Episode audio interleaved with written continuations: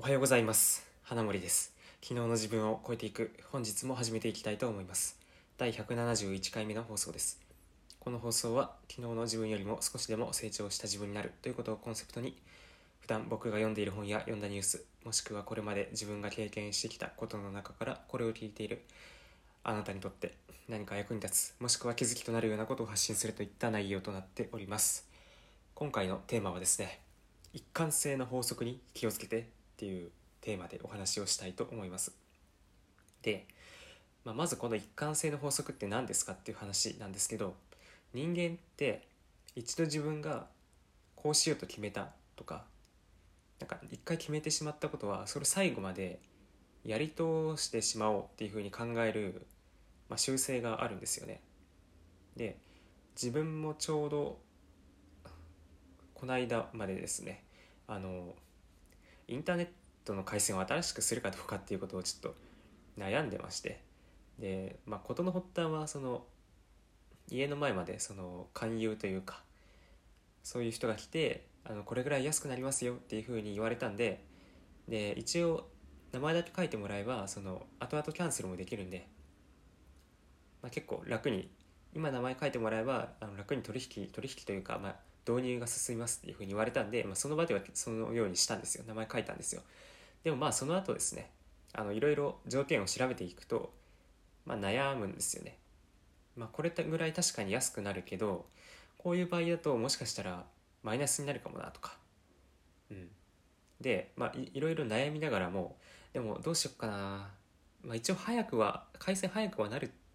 じゃなるけどうーんって感じででもう名前も書いちゃったしなとか思うわけなんですよね。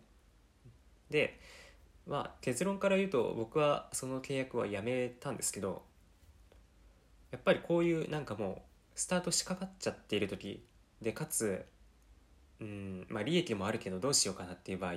多分大概の人はまあこのままやっちゃうかっていうふうに最後までやろうとするんですけど、まあ、そういう時はですねあの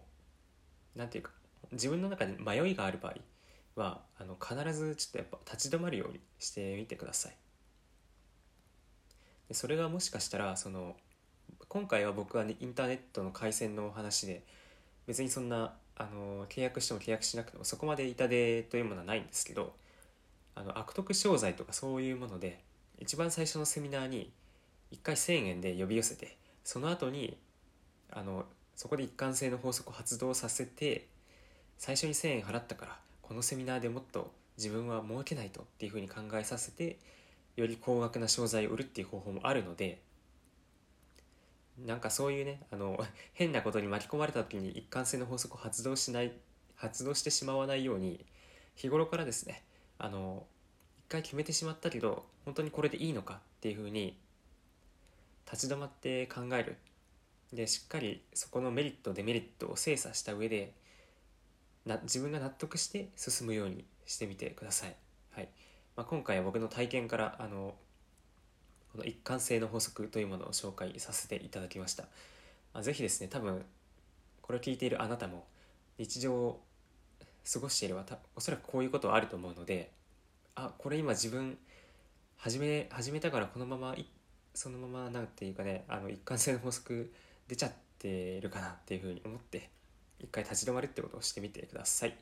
はい。ということで、えー、最後まで聞いていただいてありがとうございました。また次回の放送でお会いしましょう。